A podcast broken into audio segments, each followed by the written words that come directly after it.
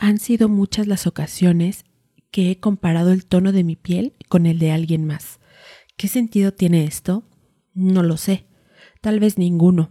Pero entonces, ¿por qué lo hago?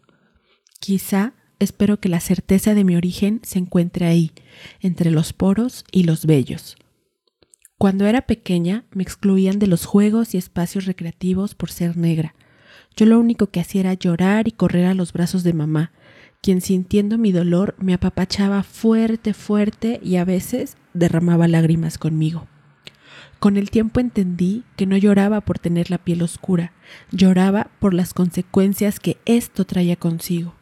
Sentirme rechazada, anormal, no merecedora. Cuando decidí aceptarme negra y trabajar activamente desde esa enunciación, comencé a recibir comentarios de personas que me decían, pero tú no eres negra, solo eres morena. Y no saben la rabia que me da cada vez que escucho esto. La frustración se apodera de mí. Quisiera gritarles y hacerles entender que ese argumento de nada me sirve, pues no me ha blindado de los tratos racistas y discriminatorios. El tono de mi piel me coloca en diferentes situaciones según el contexto en el que me encuentre. Por ejemplo, Hace un par de años participé en una colectiva de mujeres afro en la que una de las discusiones más frecuentes era acerca de los beneficios o perjuicios de tener cierto tono de piel. Que si las de piel clara eran menos oprimidas, que si las de piel más oscura sufrían más, etc. Para mi sorpresa, en esta colectiva yo no era ni clara ni oscura. Era invisible. Al menos así me sentía yo. Estaba justo a la mitad de la discusión, en un espacio de ambigüedad que era mejor no cuestionar. El tono de mi piel no era suficiente frente a mi cabello liso, que al parecer me blanquea varios tonos. Lo problemático de esta situación es que pasé de un anhelo de blanqueamiento a un deseo ferviente por ser la negra más negra de las negras para poder validar y justificar mis experiencias como mujer afro. Por más negra me refiero a cumplir físicamente con una idea implantada y estereotipada de cómo debemos vernos las mujeres afrodescendientes. No puedo evitar el resentimiento por los sucesos de mi vida en los que fui violentada por tener cierto tono de piel, pero ya no me es fácil caer en el profundo hoyo de la victimización. Sé que para otras personas la vida ha estado atravesada por sistemas de opresión, a pesar de tener la piel más clara que yo. Yo recibí educación pública, tengo acceso a la información y servicios básicos de comunicación y desarrollo social, como electricidad, agua potable, televisión abierta, pavimentación, internet. Vivo en una ciudad enorme en la que casi, casi todo está al alcance de la mano. Por eso es importante para mí reconocer que si bien el tono de mi piel me ha hecho susceptible a diversas opresiones, eso no lo es todo. Basar la validez de las experiencias de las personas en su tono de piel me resulta problemático, esencialista y poco congruente. Hasta ahora, este tema me sigue generando más preguntas que certezas y aún no sé si tengo la piel clara u oscura.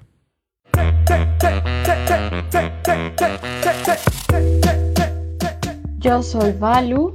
Yo soy Marbella. Yo soy Scarlett. Y somos Afrochingonas. Compartimos nuestra experiencia. Negra, negra, negra, negra, negra, negra, negra. Desde la Ciudad de México. Hola, hola, buenas, buenas. feliz noche, feliz mañana. Bienvenidos una vez más al único podcast de México realizado, creado, gestionado, autogestionado por mujeres afrodescendientes. Esto es Afrochingonas. Recuerda, recuerda que solas somos semilla, juntas campo florido. Este es el episodio número 6 de la cuarta temporada de Afro Chingonas. Yo soy Valeria y Les saludo, les doy la bienvenida a este podcast maravilloso desde el sur de la Ciudad de México. También quiero saludar a mis compañeras en cabina virtual de Afrochingonas, Scarlett y Marbella. Chicas, buenas noches, ¿cómo se encuentran hoy? Hola, hola, ¿cómo están? Yo estoy súper bien. Estoy muy contenta de estar aquí con ustedes, compartiendo micrófonos, compartiendo espacio, compartiendo eh, todo, reflexiones, todo, todo, todo. Estoy también muy emocionada por el tema que toca hoy. Y pues nada, feliz, no que en mí, ah, la felicidad de estar aquí con ustedes, mis chingonas. Marte, ¿cómo estás? Hola, hola, chicas. Yo quisiese, pero no pudiese, chica. Que alguien me venga a poner una piedrita en el zapato. chica, porque yo estoy muy a gusto. no es cierto. Bueno, o sea, sí es cierto todo esto. Eh, estoy muy contenta. Siento que, que hace mucho que no les veo, aunque hemos estado muy juntitas últimamente, pero me siento muy feliz de estar compartiendo pues el espacio, los micrófonos, la cabina y estas reflexiones. Así es que vamos a darle, chica. Vamos a darle. Así es, nos hemos visto en repetidas ocasiones, hemos por ahí paseado, salido a comer, hemos comprado cositas para ponernos bonitas y aquí estamos nuevamente reunidas.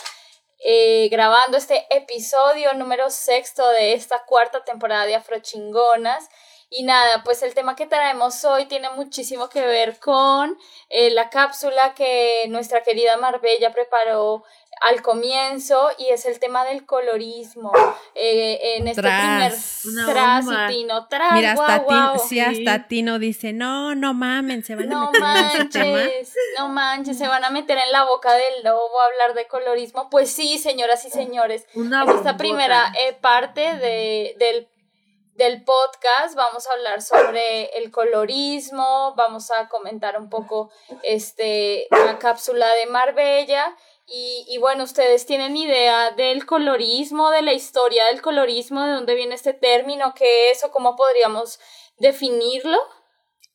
Pues mira, yo me voy a tomar la palabra para decir que yo encarno la experiencia del colorismo, ah, así toda sufrida, pero no, realmente más que hablar como de la historia eh, en términos, digamos, generales del colorismo, eh, sí me gustaría como mencionar esta parte que ya me desahogué en la cápsula de inicio, pero no importa, siempre es un buen momento para seguir echándole limón a la herida. Échalo, Entonces, Eh, pues hablar justo de cómo esta experiencia eh, pues me ha atravesado y no solamente a mí, creo que es algo que, que las tres compartimos.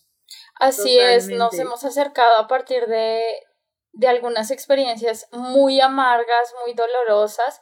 Es un tema doloroso, es un, un tema quisquilloso eh, y pues bueno, hoy vamos a tratar de eh, desnudarnos aquí con ustedes como siempre solemos hacerlo para hablar del colorismo, pero pues yo les cuento que yo encontré que eh, la primera persona que habló de colorismo, mira, la verdad no estoy segura si fue esta persona, la, la primera se llama William Edward Dubois, era un filósofo panafricanista, la primera persona negra en asistir a Harvard, activista de los derechos civiles de las personas negras en Estados Unidos, por supuesto, y pues obviamente eh, se organizaba en contra de los linchamientos y estas leyes racistas de Jim Crow, si ustedes eh, recordarán.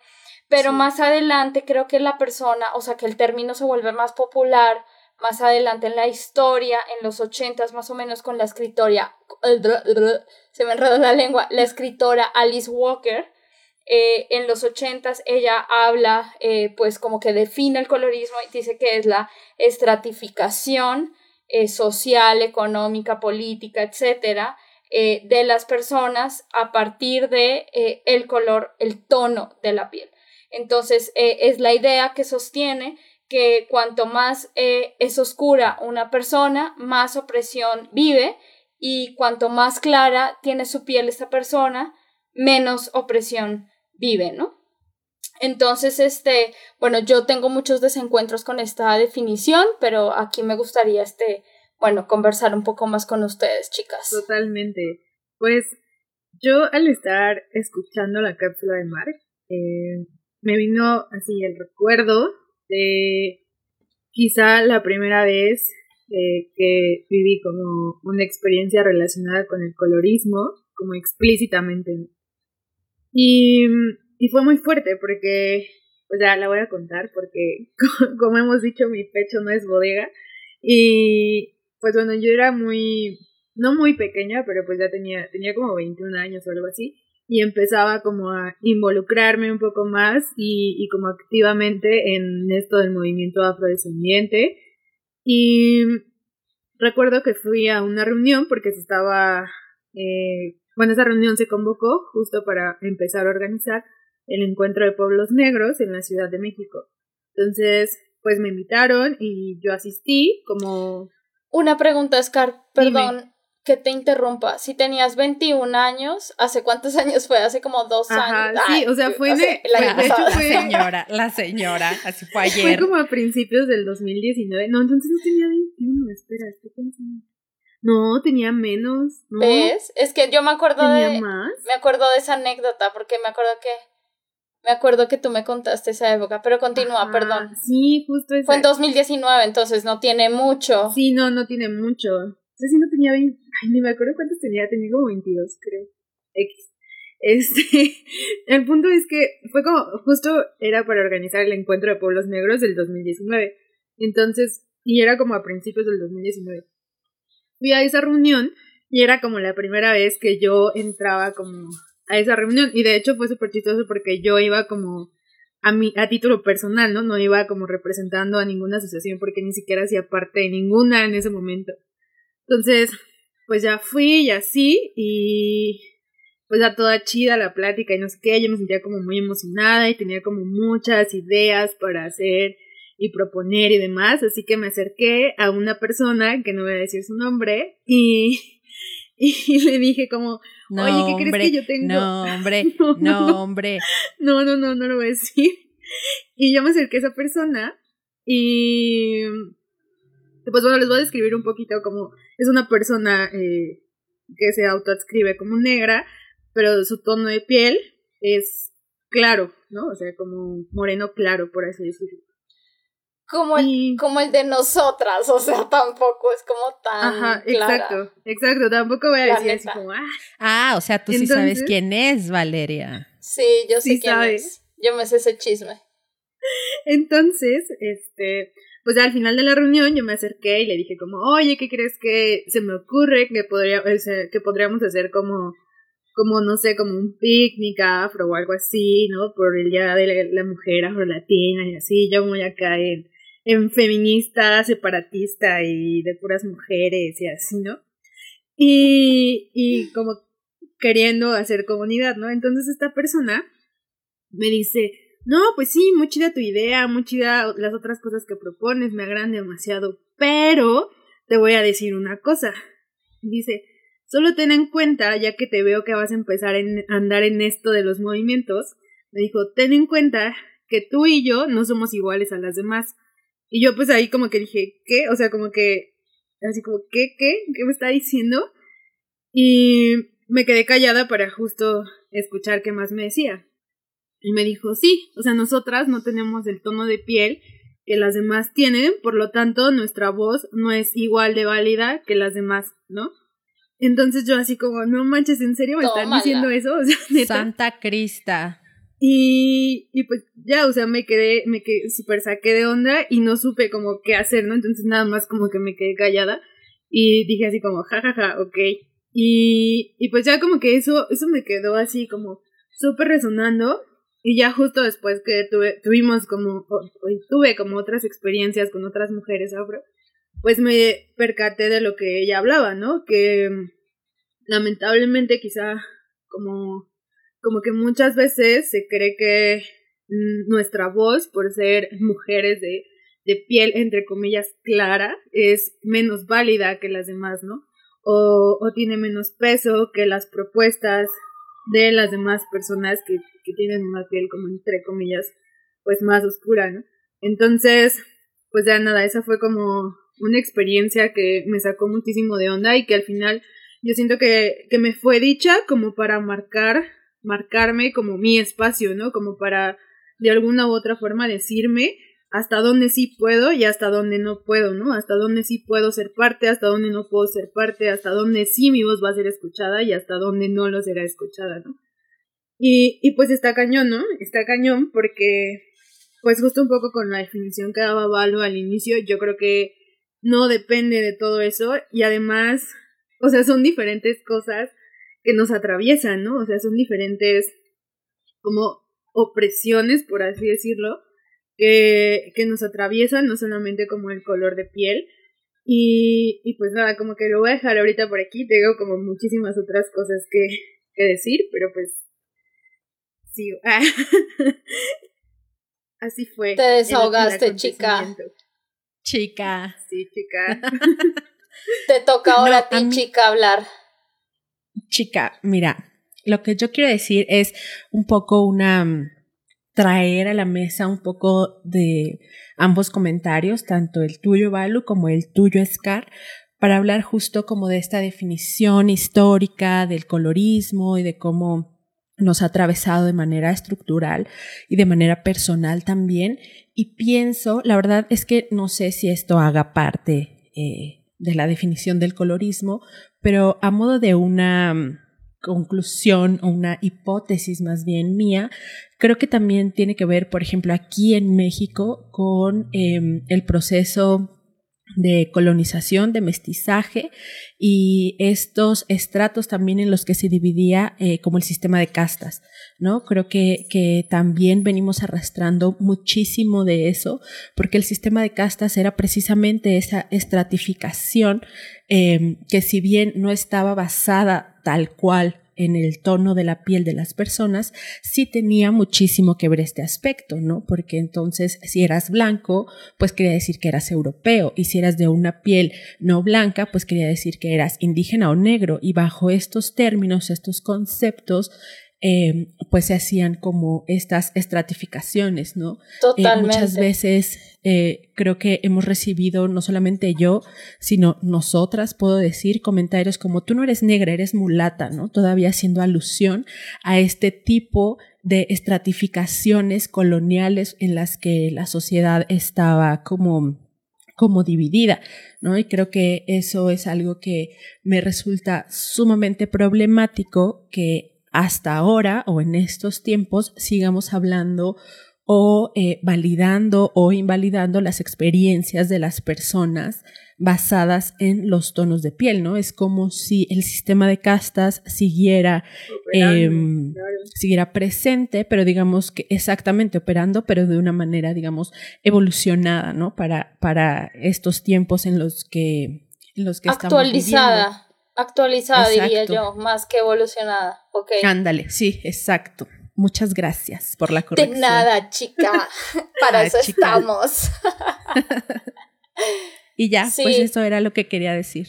De acuerdo, es que a mí me parece que es importante como diferenciar dos cosas, o sea, eh, claro, nuestra intención con este capítulo no es, bueno, al menos yo como Valeria Angola, nuestra intención es hablar del colorismo, o sea, decir, bueno, sí existe, o sea, sí existe eh, una discriminación quizá este, eh, diferenciada hacia personas que tienen pieles de tonalidades más oscuras, eh, sin embargo, pareciera que el colorismo hoy en día, como lo mencionó Marbella en su cápsula del inicio y la experiencia de Scarlett en 2019 en el encuentro de pueblos negros, con esta persona cuyo nombre no vamos a repetir, se utiliza para invalidar o deslegitimar la voz o las experiencias de otras personas negras, afrodescendientes o racializadas en el tema del racismo. ¿no? Entonces, creo que es importante hacer esa aclaración,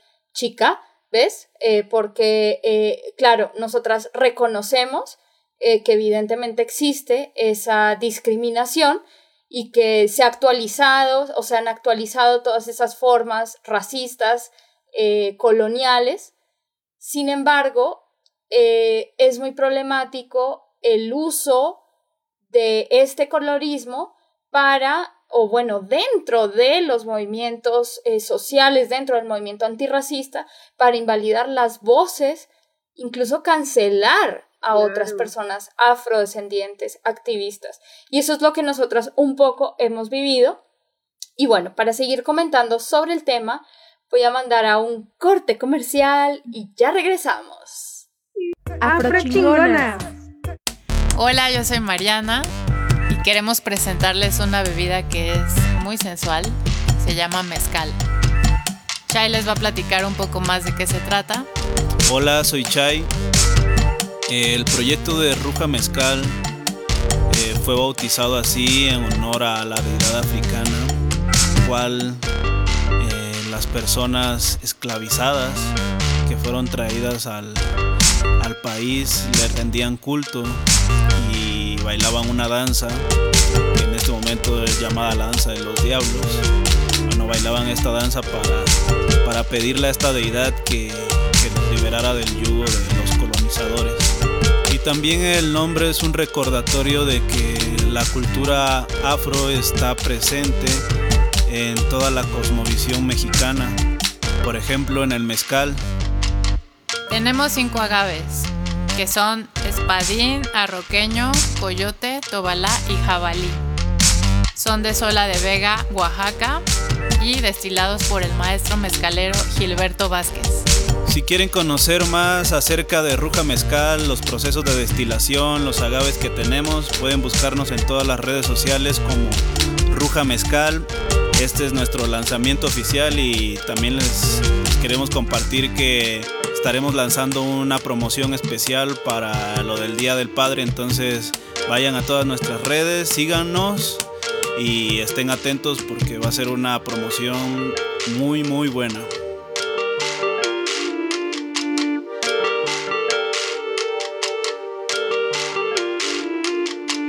Afrochingona.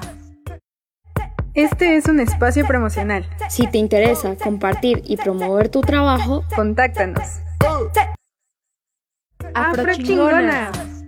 Pues bueno, ya estamos de regreso en, en este episodio que es todo una bomba y uniendo un poco con lo que dijo Valo antes de irnos a corte comercial, es una frase que eh, de un texto que leí justo para la cápsula, para el episodio y, y que me marcó, ¿no?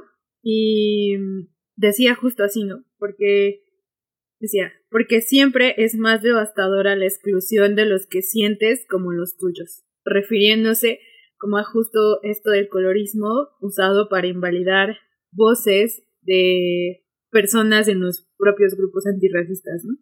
De otras personas antirracistas y pues con esto justo quisiera abrir de nuevo el debate sobre, sobre el colorismo. Eh, pues esto, chicas. Pues No, yo, chica. yo tengo, yo tengo muchas críticas al colorismo, o sea, sí reconociendo esta parte que hablamos eh, anteriormente. Sin embargo, eh, a mí cuando hablamos eh, de eh, opresión a través o a partir únicamente del color de la piel, me pregunto qué es lo que estamos entendiendo por opresión y qué es lo que estamos entendiendo por privilegio, ¿no? O sea, creo que habría que poner en palabras, Claro. explicar qué es lo que estamos entendiendo por estas, estos dos términos, estos dos conceptos. Porque eh, el hecho eh, que yo no sea discriminada por mi tonalidad de piel no quiere decir que yo no sea una per- persona oprimida, ¿no? O sea, yo puedo no vivir Claro. discriminación, pero puedo estar viviendo discrimin eh, perdón, opresión, ¿no? A mí me pueden tratar de lo mejor en la calle, en mi trabajo, por ejemplo, ¿no? Este, y ser inclu- pueden ser inclusivos, sin embargo, eso no significa que yo me esté librando de una opresión, ¿no? Entonces, este, eh, me parece que es importante hacernos esta pregunta y empezar a teorizar desde ahí, ¿no? ¿Qué entendemos por opresión y por privilegio? Y eh, comprender que discriminación es distinto a opresión. Creo que eso es súper, eh, que hay que partir de ahí. Por otra parte, tengo muchas cosas que decir, así que me cortan, ¿eh? creo que la cuestión del colorismo sí existe, o sea, no hay que negarlo, por supuesto. Sobre todo yo lo identifico en lo mediático, ¿no? Como en este mundo de las películas, del cine, de las representaciones. Y por lo tanto, nosotras tenemos un episodio sobre representación, es el capítulo, no me acuerdo cuál es, pero búsquenlo, se llama La representación importa. Invitamos a Astrid a platicar con nosotras y a mí me parece que el activismo que se enfoca únicamente en esta cuestión colorista se centra muchísimo en estos aspectos como de la representación, ¿no? Entonces vemos a un montón de activistas haciendo activismo porque Netflix sacó una serie que no representa suficiente a las mujeres negras. Y a mí me parece que es muy válido y ya lo platicamos en el capítulo de representación. Sin embargo, nos estamos perdiendo eh, de lo estructural, ¿no? Estamos este, atendiendo eh, nuevamente como por aquí encimita y eh, no las relaciones de poder que existen eh, económicas no eh, globales no las estamos viendo no solamente se está pidiendo actrices negras de tonos oscuros y ya. Y no una transformación digamos real de, de toda esa explotación ¿no? lo voy a dejar hasta ahí porque quiero compartir claro, con ustedes. pues yo creo que eh, esto que mencionas es muy importante, Valu, porque es como, a mí me parece que es como hacer un simulacro, ¿no? O sea, como de, estamos trabajando en la representación, no sé qué, pero de manera estructural se sigue negando la oportunidad de una vida digna, de una estancia digna en, en este mundo, en el territorio en el que habitemos. Y eso me parece problemático. También estoy de acuerdo en que hay que diferenciar eh, pues, ¿qué, ¿qué, es una discriminación y qué es una opresión. Yo estoy de acuerdo con esta idea de que el colorismo sí existe, de que el colorismo opera y de que el colorismo es algo que eh, nos, ha, nos ha regido durante muchísimo tiempo. Pero aquí también me gustaría desnudar mi alma y hablar también acerca de cómo yo crecí en este entorno eh, eh, con concepciones de eh, estratos basados en el colorismo y de cómo empecé yo a creer que no merecía por tener la piel oscura y lo entrecomillo porque hasta ahora no tengo idea de si tengo la piel oscura o la tengo clara o qué diablos. Eh, entonces, entrecomillo, piel oscura. Y también a caer yo misma en, en, en eh, digamos que categorizar a las personas por su tono de piel, ¿no? O sea, sí hubo un momento en el que yo me creí que era la más oprimida de la vida por mi tono de piel, ¿no? Sí hubo un momento en el que yo sentí eh, o tuve resentimiento hacia personas de piel más clara porque decía, es que esta persona no ha pasado por lo mismo que yo, él o ella o ella es de piel súper clarita, o llegué incluso a decir, esta persona no es negra, ¿no? Por, por también eh, su tono de piel. Recuerdo muchísimo una experiencia que les voy a, les voy a compartir porque me encanta el chisme. Y un día eh, estábamos en una junta de esta colectiva en la que participábamos las tres y eh, de repente llegó una, una chica que no era mexicana, era de Brasil y se acercó a nuestra junta y la anfitriona de la casa nos dice, te ríes, te ríes porque te acuerdas. fui este, mala, yo fui mala, fui mala perra chica, ese día. Fuiste mala chica. Fui mala chica, ojalá Dios me perdone, chica.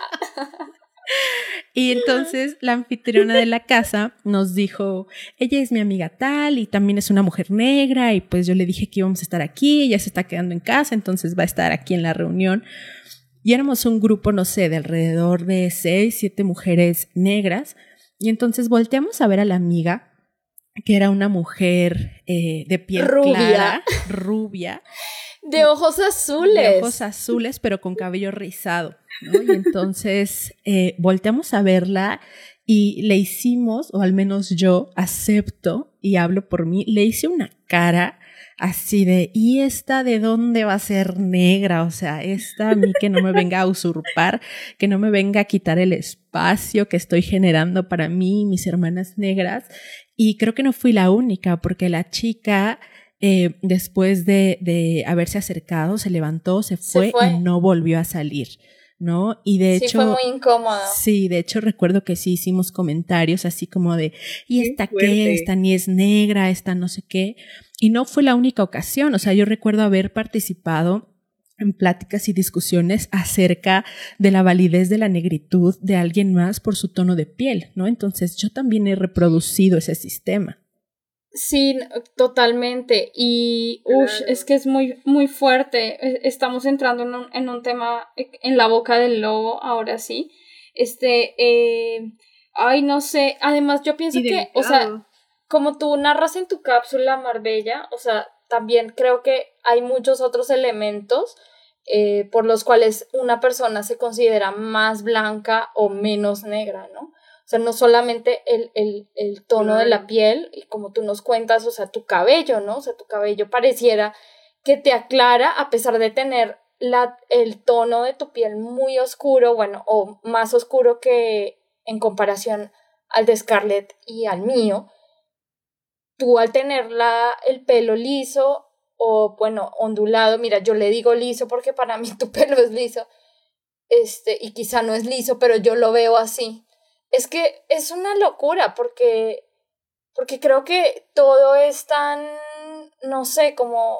Todo es tan relativo, hermana. Sí, es relativo, aunque no quisiera caer como en, en, tan, en esos relativismos así como de que, ay, no, todo depende, pero sí, o sea, la neta es que sí, porque para mí el pelo de Marbella es liso, pero no es liso, es ondulado, ¿no?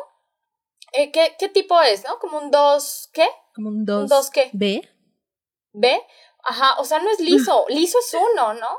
Y, ese, y yo lo veo liso porque para mí ese es un pelo liso, bueno, X, pero, pero, pero así nos podemos ir también con, con la tonalidad de la piel, ¿no? Porque para mí... O con el ancho de los labios o de la nariz. Y quizá en muchos contextos, Marbella, tú tienes la piel clara. O con el cuerpo. Y quizá yo en otros contextos tengo la piel oscura. Y, y justo me acuerdo que una vez hablamos de eso en, en, en otro espacio en el que coincidimos las tres con otras chicas afrodescendientes. Y yo también comentaba eso, yo en muchos lugares yo era la más negra, ¿no? Porque la mayoría no tenía ni siquiera mi, mi, mi, mi, tonalidad. Y en otros contextos yo soy más clara, ¿no?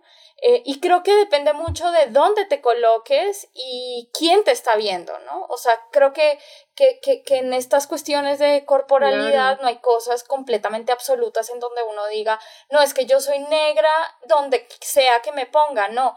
Yo he ido a, a lugares en Colombia, por ejemplo, donde a mí me, me, me acuerdo, eh, en la frontera de Colombia, fui antes de que explotara esta pandemia, fui a, a un pueblo que se llama Capurganá, que es un pueblo afro, ¿no? Y me acuerdo que una chica me preguntó que de dónde era y yo le, le dije, ¿de dónde crees que soy? Y ella me dijo, de Francia.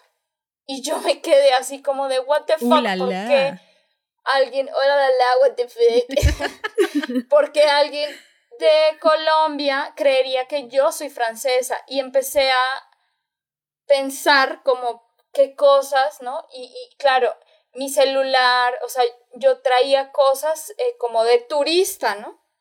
Y quizá habría este imaginario de que, no sé, el turista es extranjero, no sé, no sé, pero, pero eso se me hizo muy curioso, ¿no? O sea, como depende de quién te ve, en qué contextos te ve, en qué lugar te ve, en qué momento histórico te ve, depende de muchas cosas, eh, eh, eh cómo eres percibido, ¿no? Y en otros lugares como en los aeropuertos, lo hemos contado mil veces aquí, pues somos tratadas como la caca más apestosa de la vida, ¿no? Entonces, eh, eso, eso. No, pues sí, justo. Eh, quería como regresarme un poquito a hablar sobre justo esto que, que hemos mencionado, que tiene que ver con la representación de la negritud, ¿no? O sea, que pareciera que de pronto es una representación fija, pero aquí voy, ¿no? O sea, fija relativamente, o sea, qué, qué contradictorio y complejo, ¿no? O sea, fijo y relativo. sin embargo, o sea, con lo relativo me, me refiero a que es diferente según a, la localidad, ¿no? Según al espacio en donde se habla y se piensa de lo negro, ¿no? Y esto, para ejemplificar esto, voy a dar como otro, otra, otra experiencia de mi vida, que, que, fue esto ya en un campo universitario, ¿no? En, un contexto universitario con una compañera donde yo le empecé a hablar como de lo afrodescendiente y que yo me reivindicaba como afro y así. Y ella me dijo, pero ¿por qué si tú no eres negra? ¿no? Y, y yo, o sea, y yo así como, güey, o sea, te estoy diciendo que yo me reivindico como tal. Y ella me dijo, pero es que no eres negra, negra, o sea, vete tu piel, ¿no? O sea, ella esperaba que yo justo mi corporalidad y el color de mi piel fuera como así súper oscuro para poderme yo autoescribir como afrodescendiente. y justo eso me hizo recordar que entonces existe, dentro de ella estaba justo esta representación fija de la negritud que implica como cierto tono de piel, cierta corporalidad, cierto tipo de cabello, ¿no? Sin embargo, como que en, otros contextos, como que mi cuerpo sí es eh, ubicado como afrodescendiente, ¿no? O sea, en, en, otros, en otros contextos, pues sí habito como, como esa corporalidad, sí habito como esa imagen. Sin embargo, pues sí, sí continúa justa esta representación fija y, y pues está cañón, ¿no? Porque al final somos cuerpos completamente diferentes. Y aumentando como un poco a lo que decía Valeria sobre que hay otras cosas que incluso te blanquean, entre comillas, por así decirlo, es incluso, y lo leí en un texto, incluso puede ser que seas hijo de, no sé, de algún artista, de algún deportista, que, que por tener acceso justo como a un celular, como a educación privada, como a cierto tipo de cosas, te, te coloca como en otro, en, en otro lugar, ¿no? En una posición completamente diferente. Eso es súper importante, eso que Scarlett está diciendo, porque justo, fíjense, aquí en mis notas que hice para este episodio, escribí la siguiente pregunta. ¿Cómo nos blanqueamos más allá de lo físico? Y creo que es muy pertinente para hacer en este momento de nuestra conversación, porque creo que sí, justamente, pues más allá de que exista una industria, por ejemplo, de productos que se enriquecen eh, con aclaradores de piel, con alisantes de pelo, creo que sí hay una aspiración, ¿no? Más allá de lo físico, por tener ciertas cosas o acceder a ciertos espacios. Eh, y de esa manera también existe pues un blanqueamiento, ¿no? Claro, yo también creo que es importante hablar de esto porque sí, el, el, blanqueamiento no solo se da o no solo es un fenómeno así literal, o sea, por decirlo, como, como pasar de una piel más oscura a una más Físico. clara. Exactamente. El blanqueamiento tiene que ver eh, con cómo nos posicionamos, cómo nos conectamos y cómo interactuamos con el contexto y el entorno, el territorio en el que nos desarrollamos, ¿no? O sea, em, a qué aspiramos y es que es eso, ¿no? Como una aspiración al blanqueamiento. Y mm, a mí me parece pertinente también retomando este tema de la representación que creo que es muy importante, Em, me gustaría hablar de Rachel Dolezal, que es una mujer súper controversial y por la cual se han hecho así como documentales, estudios y un montón de cosas. Y creo, eh, bueno, brevemente, si no, si no conocen como la historia de Rachel Dolezal, es una mujer blanca que nace en una familia de padre y madre blancos. Y esta familia adopta a dos niños negros, un niño y una niña. Entonces Rachel crece con ellos, con, sus hermanos, y eh, al crecer comienza a hacer activismo por los derechos de las personas afrodescendientes en Estados Unidos, pero comienza a cambiar su aspecto, ¿no? Se broncea la piel, se riza el cabello, se hace trenzas y bueno, como un montón de cosas. Y más allá de que ella este, se haga pasar por una mujer negra o y no lo sea o no, o sea, más allá de la controversia, a mí lo que me parece aquí importante señalar es hasta qué punto hemos esencializado la experiencia y la validez de las personas negras que llegamos al grado de que alguien tenga que literalmente disfrazarse, lo entrecomillo, de una persona negra para poder validar su posicionamiento político ante las injusticias contra personas negras. Esa es la trampa de la identidad. Esas son políticas identitarias. Esa es la trampa de la identidad. O sea, creer que si no encarnas la identidad, no puedes asumir un compromiso político real con una causa. Claro. ¿No? Entonces, por eso vemos a gente, entre comillas, mestiza, que saca su árbol genealógico y muestra a su abuelo negro, abuela negra, para poder sentirse parte de la lucha antirracista, por ejemplo, ¿no? Y por eso pasa también al contrario eh, con nosotras, las personas que tenemos piel clara, personas afrodescendientes de piel clara, que nos sacan al contrario los activistas negros antirracistas a nuestro abuelo o abuela o mamá o papá blanco para invalidarnos. Entonces pareciera que necesitas una pureza racial para poder hablar de racismo porque, porque sí, y esa es la trampa de la identidad. Perdón, Marbella, continúa. No, eh, no, está súper bien porque además me gustaría unir esto a algo que, creo que es importante y que mencionábamos hace rato, que es eh, pues necesario diferenciar entre, entre discriminación y opresión, pero también entre eh, actitudes y posiciones morales, entre comillas. Hoy voy a entrecomillar todo porque este es un tema muy, muy controversial y no quiero ser cancelada.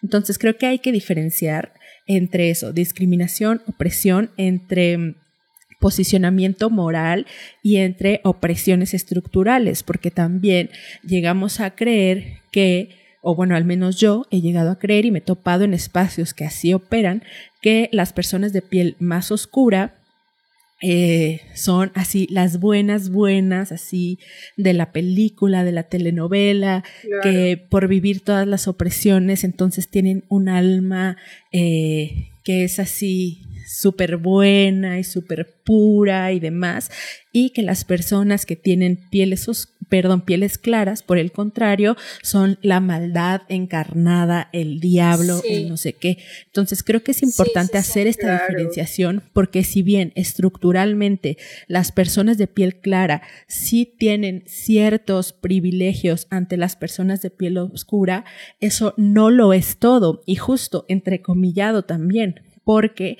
hay que tomar en cuenta muchísimas otras eh, situaciones, ¿no? O sea, yo no me puedo poner a decir que soy mucho más oprimida, no sé, que una mujer eh, que trabaja en una maquila, en, no sé, en algún lugar del mundo y que no tenga la piel oscura, ¿no? Cuando em, quizá yo he tenido acceso a otras cosas que esa mujer no ha tenido y me parece importante separar, entonces creo que es como como una naranja, si este tema lo definiría yo, haciendo una metáfora como una naranja que tiene muchos gajos y dentro de los gajos tiene otros mini gajos y entonces se va haciendo así como, o sea, casi que imposible determinar algo y, y dictar así como esto es esto, el colorismo opera de esta manera y no hay más, ¿no? Yo quiero recomendarles una lectura en este momento que tiene que ver con todas las cosas que han dicho. Creo que eh, puede resumir eh, de buena forma algunas cosas que se han hablado hasta el momento en este episodio. Y es un texto de una mujer negra brasileira, justamente para recordar nuestra experiencia con, con esta con la negra rubia que, que nos sucedió. Eh, está muy interesante este texto porque se llama Negros de Pele Clara. Está, estoy tratando de hablar en portugués de Sueli Carneiro. Sueli Carneiro es una, una eh, feminista negra muy reconocida en Brasil. Y este texto, de hecho, lo tradujo nuestra amiga Kerly, víctima también del colorismo. Este, Eh, también comparte aquí este, la cuestión del pelo alisa, liso, liso, este, como Marbella. Con Kerly hemos tenido unas conversaciones muy profundas, pero bueno, encontramos este texto de Sueli y ella lo tradujo. Eh, se los vamos a pasar, se los vamos a pasar, nos pueden mandar un mensajito se los pasamos. Yo me, me escribo con Kerly y le pido autorización para, para rotarlo, para que lo lean en español. Pero bueno, en, en, en, portugués es muy entendible, ¿no? Y ella dice que justamente eh, eh, no hay nada más colonial, pues, o que, que, es una actitud colonial, esto que comentaba Scarlett, ¿no? Como fijar al otro en imágenes fijas y estereotipadas, valga la redundancia de fijar y fijada. Este, y que estos, y que, y que las personas hegemónicas, las personas blancas, eh, tienen derecho a ser representados en su diversidad, son individuos múltiples, complejos, multicromáticos, ¿no? Vemos a blancos de pelos eh, negros, cafés, de ojos verdes, azules, grises, eh, vemos a, a, a, a, personas blancas, europeas, por ejemplo, ¿no? representados en, en, su diversidad, ¿no? Incluso personas consideradas este, más morenas, entre comillas, como personas italianas o españolas, son blancas, ¿no? Y, y lo blanco reconoce esa, esa diversidad. Y ella dice, y lo negro no, lo negro no tiene este, esa, esa propiedad, ¿no? Y, y ella dice, y hay una variedad cromática eh, que existe en lo negro mucho más allá del mestizaje, ¿no? Mucho más allá de que nuestros parientes se hayan mezclado entre sí con otras personas de otros grupos étnicos como indígenas o como eh, blancos, etc. Eh, lo negro es diverso, lo negro es multicromático y justo no reconocer esa diversidad, esa eh, cromaticidad, no sé cómo decirle, hace parte del racismo, ¿no? De fijar al otro en, eh, en esos este, eh, lugares fijos, ¿no?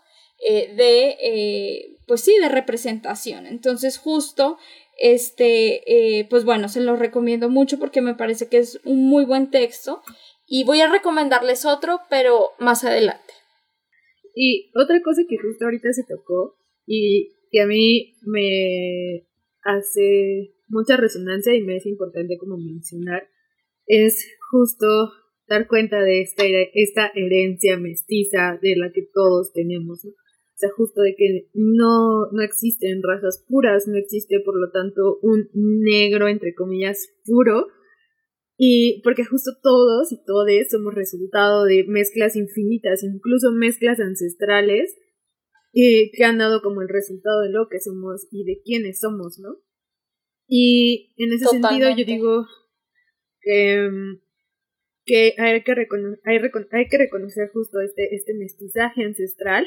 Sin embargo, ah, hay que hacer como la distinción entre esta, esta, esta mezcla que en verdad hubo y el mestizaje como una ideología para unificar a la población, ¿no? Para para homogenizar a la población, en este caso como México acá, que, que se usó como esta idea del mestizaje y se invisibilizó a las poblaciones afrodescendientes, ¿no? Hay que, hay que separar como esas dos ideas de mestizaje como ideología y, y como el mestizaje como reconocerlo como parte de la herencia ancestral. No sé si, no sé si me estoy confundiendo o algo así o estoy mal. Yo estoy muy de acuerdo con Scarlett. Yo estoy, yo estoy muy de acuerdo con eso de, de, de, abrazar un poco como esas mezclas o esas, esos encuentros. Eh, pues también, porque el mestizaje también existió entre los de abajo, ¿no? O sea, el mestizaje no solamente fue una cosa de que hay blancos con, negros y, blancos con indígenas, sino que también hubo un mestizaje entre, entre los de abajo, entonces creo que eso también es importante poder reconocerlo.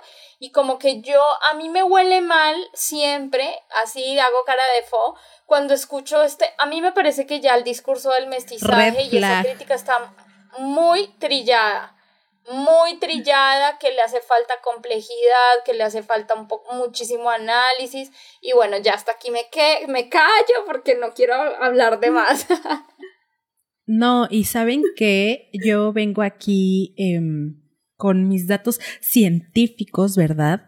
Que también valga eh, la oportunidad. Me gustaría decir que hace, hace algunos meses que me estoy planteando la idea de la ciencia también como una subjetividad. Eh, basándonos en estas teorías biologicistas y esencialistas, pues se les caen los calzones de todas formas, ¿no? Tampoco hay de dónde sustentarse porque, ¿qué me dicen de las personas negras albinas?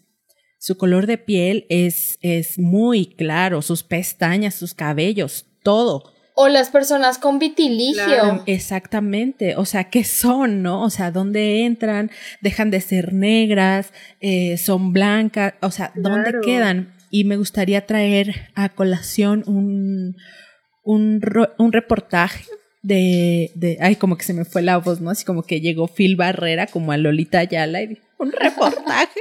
Lolita este, Ayala. Un reportaje, ya se fue. Un reportaje de la, de la Nat Geo de precisamente una, una familia que tienen gemelas y una nace con piel oscura y la otra nace con piel clara, rubia y de, ah, ojos claros. ¿no? Y son hijas De, padres negros. Entonces, eh, ¿qué sucede ahí, no? ¿Dónde se colocan? Una sí es negra y la otra no. ¿O qué, qué está sucediendo, no? O sea, ¿qué es lo que pasa ahí? Entonces, ni siquiera la ciencia ni la biología pueden venir a hablar y a decir determinantemente de qué se trata esto, ¿no? O sea, en qué se basa. Totalmente. Yo creo que tenemos una tarea muy pendiente y es estudiar la neta, así súper comprometidas, eh, genética y ese pedo científico que Marbella trae hoy, porque justo eh, les quiero poner un ejemplo también so, eh, de un gran amigo que ya conocen ustedes, Wackel. La familia de Wackel, Wackel tiene como cinco o seis hermanos, son seis me parece en total, y los dos son los, eh, sus hermanos, pues son hijos de la misma mamá y del mismo papá. Su papá es muy negro y su mamá no es negra, pero eh, sí lo es, ¿no? Y eh, su mamá es de piel muy clara, más clara que la mía. Y sus hermanas, o sea, sus hermanas y sus hermanos tienen todos los colores, o sea, está el arco iris completo, desde la más clara, el más claro, hasta el más oscuro. Y dices, o sea, ¿cómo en, en esta camada de, de, muchachones este, y muchachonas este, pueden salir tan diversos este, todas esas personas, ¿no? Eh, con tantos colores, o sea, no, no es una regla simple que si mezclas como en el sistema de castas, dice que si mezclas un blanco con un negro va a salir morenito y si el morenito se mezcla con un blanco va a salir este más clarito y así que se va a blanquear, no, o sea, la, la, la genética es tan guau que de repente salta un gen y te sale un chico de ojo azul y, y, como nuestra amiga la rubia eh, negra, ¿no? y, y así, y yo también, ¿sabes qué? O sea, yo también lo pienso, por ejemplo, con mi, mi hermano. Mi hermano tiene la piel mucho más oscura que la mía, ¿no? Y, y yo la tengo más clara. Y yo me pregunto todos los días, ¿qué hubiera pasado si mis papás hubieran tenido un tercer hijo? ¿Cómo hubiera salido? ¿A quién se hubiera parecido? Más a mi mamá, más a mi papá. Y esto es muy común, como en la portada de, de, de esta revista que Marbella nos comenta, esta foto eh, de estas dos chicas, niñas eh, yo conozco así a mellizas, tengo unas amigas que son mellizas, que una es, la morena y la otra es la güera, ¿no? Y, y, y, y entonces ahí, ¿qué onda, no? Ahí, ¿qué onda? Y quiero terminar esta intervención que voy a decir con algo muy importante y es que, o sea, no verse, verse no significa necesariamente ser. Claro. Claro. Ya. Claro, totalmente. Era justo como algo que quería decir a continuación, ¿no? Que es justo eso, no, no podemos como definir totalmente nuestra identidad a partir de cómo nos vemos, ¿no? A partir específicamente como del tono de nuestra piel, ¿no? Y sin embargo, así es como nos define la gente, ¿no? Porque de pronto nos ven y es como, bueno, te veo ya te encasillo como o te categorizo como en lo que eres. Y desde mi, desde mi posición, desde el exterior, pues ya te, ahí te, te nombro, ¿no? Entonces es, es complejo también eso, como desde dónde se nos mira y desde dónde se nos, se nos encasilla a partir de eso. Totalmente. Quiero hacer una última recomendación de un texto que está en el libro de Feminismos Negros, una antología. Este libro es muy importante porque al final trae una crítica eh, a los feminismos negros, o sea, después de que nos exponen feminismo negro, al final trae una crítica que nunca pelamos y que es muy importante y que las mujeres eh, de otras identidades no negras pero racializadas han hecho a esta categoría esencial de negra. Se llama trazar los espacios de la deslocalización, de la teorización de la diáspora. Y habla de esto que Scarlett puso un poco sobre el mestizaje, sobre los encuentros, sobre la diáspora, sobre la migración. Es una, una mujer de Malasia, su nombre es Magdalene Ankh Ligate. Lo estoy tratando de pronunciar de la mejor manera. Es una mujer china, Malasia, eh, eh, eh, que emigró a, no, perdona, a, Gran Bretaña. Si se dice Gran Bretaña, ya estoy así como toda. a, la URSS, a la Pangea. Migró a la Pangea por el estrecho de Bering. Ay, no manches. Este, emigró a Inglaterra y en Inglaterra pues hizo estudios de género y de raza, ¿no? También, entonces ella, ellas reclaman, ¿no? Este, en la categoría negra porque ellas dicen, nosotras también somos negras, aunque de la piel no lo seamos, porque negra tiene muchas, este, acepciones, ¿no?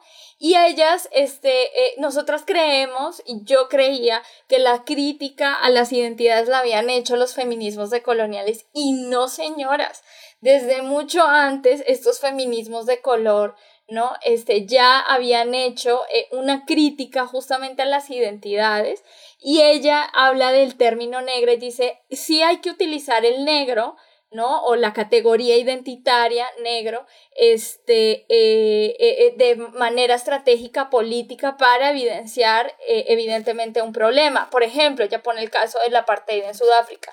Sin embargo, ella dice, voy a leerlo brevemente, ella dice, el uso de término, del término negra para hacer referencia a algo que no sea una campaña específica cae en la trampa de la oposición binaria que se que separa de manera artificial a personas negras y blancas, como si el racismo se redujera únicamente a esas dos categorías.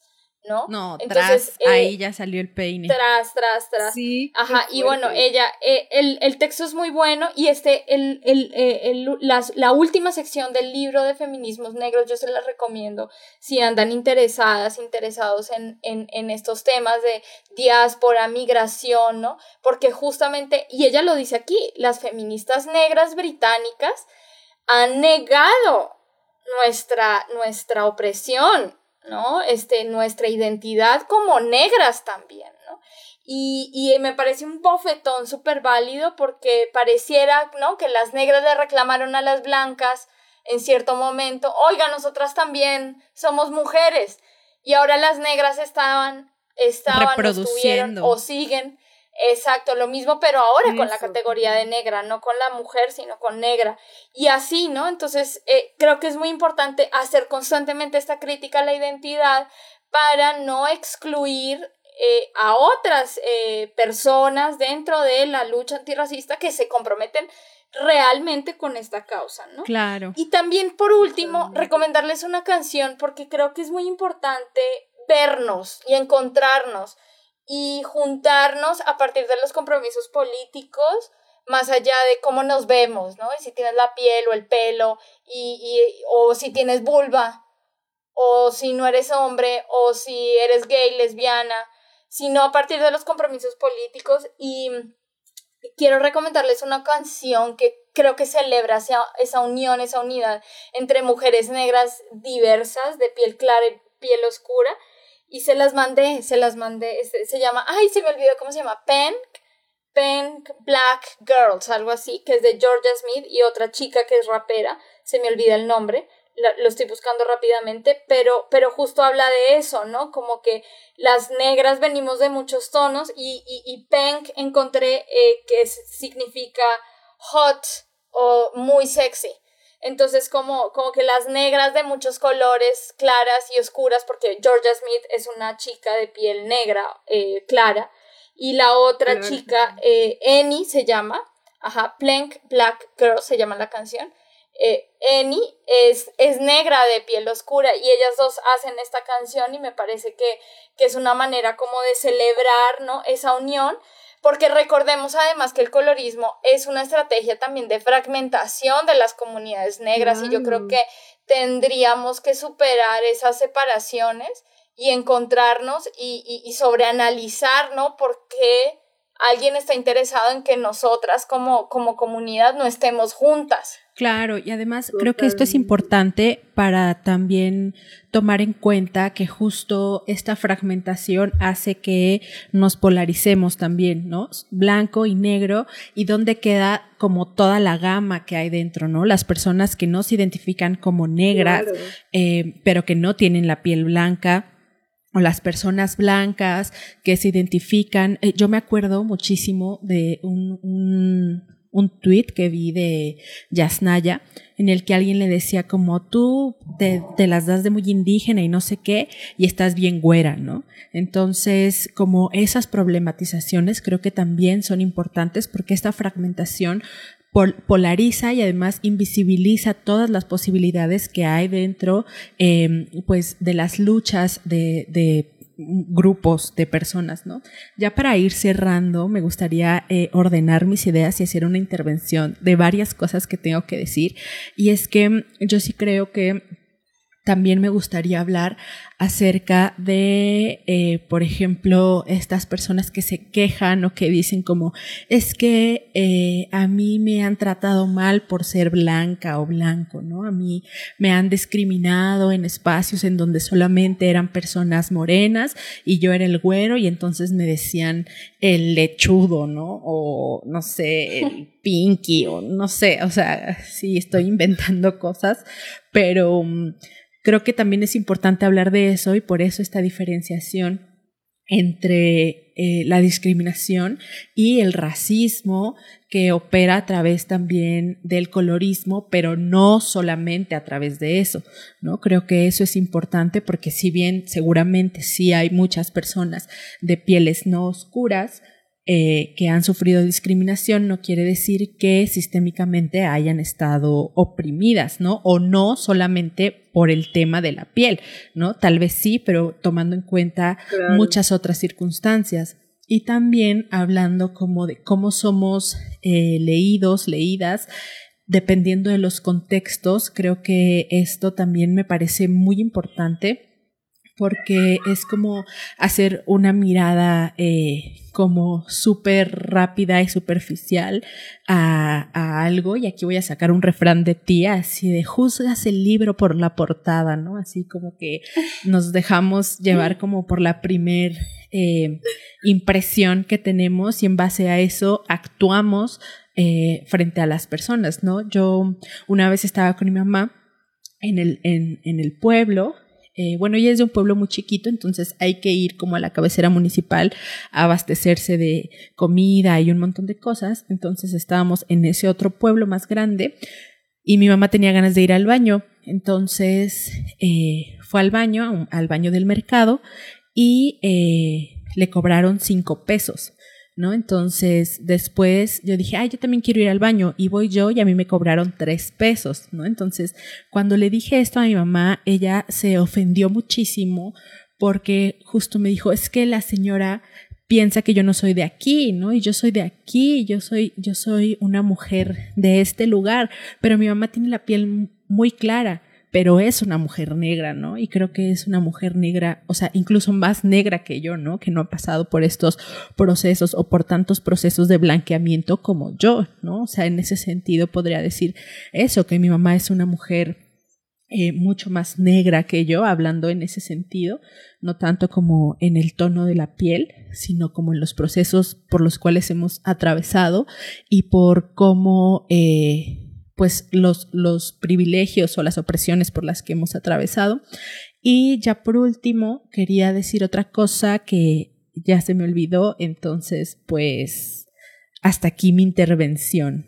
Venga, pues igual, eh, como también para ir cerrando, yo creo que es importante justo alejarnos como de, de de esas carreritas y competencias de quién es la más negra del mundo mundial, ¿no? Eh, y, y, también justo reflexionar esto, que como bien mencionas, Mar, es súper complejo, mmm, porque justo habitamos una identidad que no es fija, ¿no? O sea, habitamos incluso un imaginario que no es fijo y que depende, ahora sí como buena antropóloga tengo que decir esta frase, depende del contexto. Entonces, este, pues justo eso, es que así es, así es. Así. Pues sí. Así de complejo es, es esto, ¿no? Y pues ya, solo eso, o sea, y, Pues sí, depende del contexto. Exacto.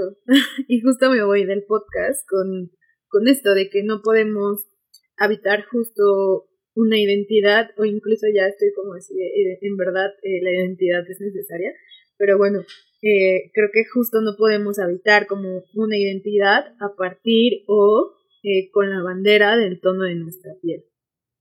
Ya como eso es como la reflexión propia con la que cierro eh, acá el, la reflexión en el podcast. Totalmente. Yo quiero decir muchas cosas más, pero vamos a dejarlo hasta ahí porque eh, pues ya, ya llegó la hora de irnos, eh, vamos nosotras a, a seguir este, nuestra noche y el debate continúa. Ustedes saben que para nosotras los temas no están cerrados y que pues bueno, podemos seguir platicando y pensando y reflexionando sobre todos los temas, ¿no?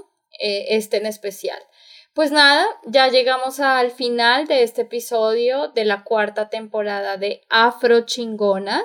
Les recordamos que pueden seguirnos en nuestro perfil de Instagram y TikTok. En, ambos, en ambas redes sociales aparecemos como arroba afrochingonas. Por favor, síganos. De Twitter también. Like. Ah, tenemos Twitter ahora, claro que sí. Eh, síganos allá. Ahí nos aventamos también unas, unos chistes bien padres. Y nada, eh, también eh, tenemos perfil de Patreon. Te puedes suscribir a cualquiera de los dos niveles que tenemos y apoyar nuestro trabajo. Y además, pues bueno, si te suscribes en, en el segundo nivel de Patreon, podrás participar en la grabación de un episodio, eh, bueno, de todos nuestros episodios a través de Zoom y hacernos preguntas y comentarios y participar con nosotras. Si te gustó este episodio, por favor, compártelo con alguien eh, que quieras y que te guste o yo qué sé, ah, que quieras Al crush, ¿no? Así para tener tema de conversación. A tu crush, exacto, es muy buena estrategia. nos han escrito y nos han dicho, mira que le mandé. exacto, exacto. Y pues nada, nos puedes escuchar en cualquier plataforma de podcast. Estamos disponibles en Spotify, en Apple Podcast, en Google Podcast, etc. Y recuerda que solas somos semilla y juntas campo florido. Nos vemos en una próxima ocasión. Gracias. Chao. Para este proyecto autogestivo juntamos nuestros poderes. Yo, Marbella, con mucho amor, colaboro con las imágenes de portada. Yo, Scarlett, me encargo de la edición. Y yo, Balu, escribo el guion. Muchas gracias por escucharnos.